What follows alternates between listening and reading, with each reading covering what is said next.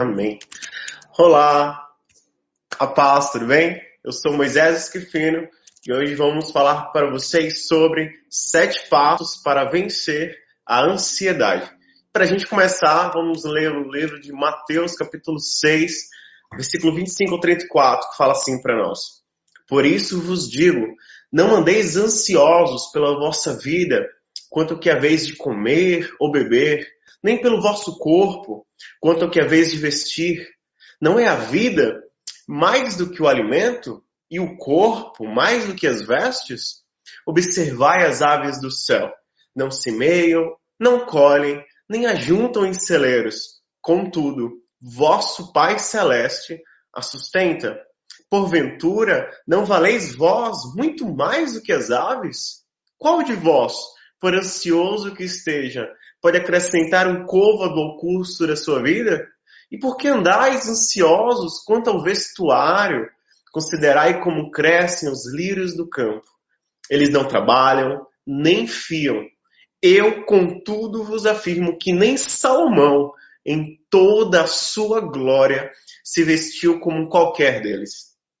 Ora, se Deus veste assim a erva do campo, que hoje existe amanhã é lançada no forno, quanto mais a vós outros, homens de pequena fé. Portanto, não vos inquieteis, dizendo que comeremos, que beberemos, ou com que nos vestiremos, porque os gentios é que procuram todas essas coisas, pois vosso Pai Celeste sabe que necessitais de todas elas. Buscai, pois, em primeiro lugar o seu reino e a sua justiça, e todas essas coisas vos serão acrescentadas. Por seus cuidados, basta ao dia o seu próprio mal. E pergunto para você, o que é ansiedade?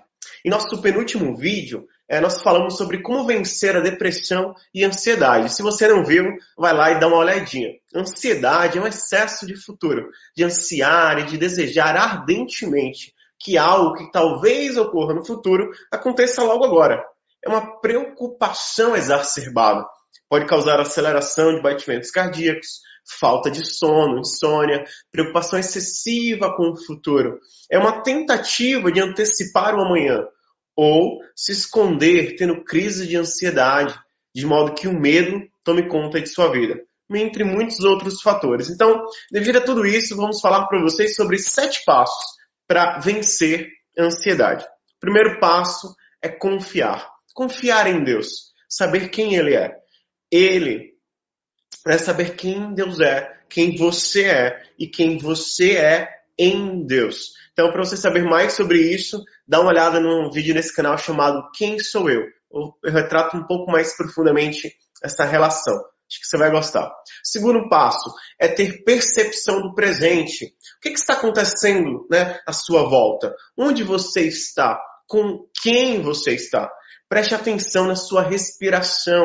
Respire calmamente tome um copo com água, beba água, beba um copo de chá, sabe? Pare um pouco, respire, preste atenção nas coisas que estão à sua volta lentamente.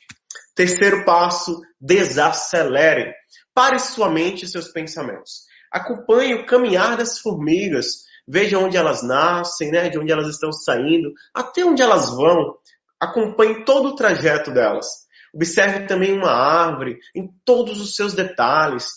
É, é, o tanto de tempo que ela levou a ficar do tamanho que ela está e como que ela consegue alimentar, tirar o alimento da terra para levar até o lugar mais longínquo dela mesma, né? Cada fruto.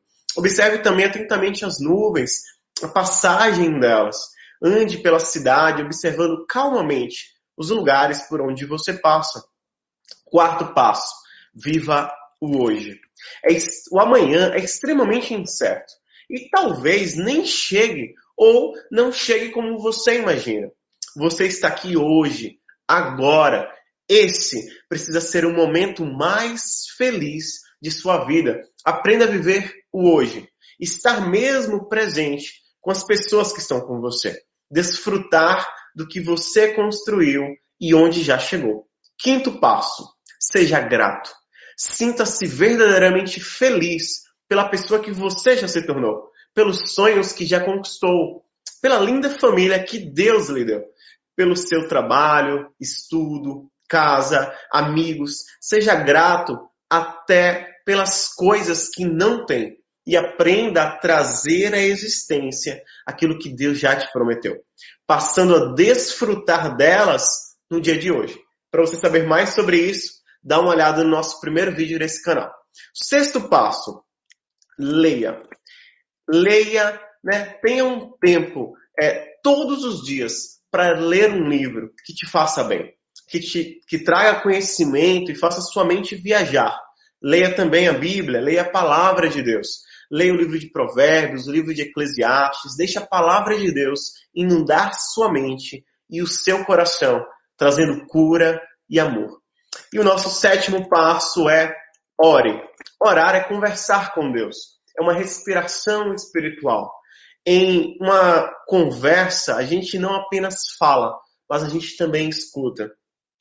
Aprenda a ouvir a voz de Deus. Aprenda a ouvir aquilo que Deus tem para falar com você. A forma como Deus fala e se relaciona com você. Então, às vezes, a forma que Deus vai falar contigo pode ser através de sonhos, através de visões, através da palavra dele, através de uma outra pessoa, através de um canto de um pássaro. Então, aprenda a identificar isso. Aprenda a identificar a forma como Deus se relaciona e como Deus conversa com você. Tem outras passagens bíblicas falando sobre isso? Sim. Primeiro vamos ler Filipenses 4:6 que fala assim para nós: Não andeis ansiosos por coisa alguma, mas em tudo, pela oração e súplicas e com ação de graças, apresentem seus pedidos a Deus. Lucas 21:34 Tenham cuidado para que os seus corações não fiquem carregados de libertinagem, bebedeira e ansiedades da vida, e aquele dia venha sobre vocês inesperadamente.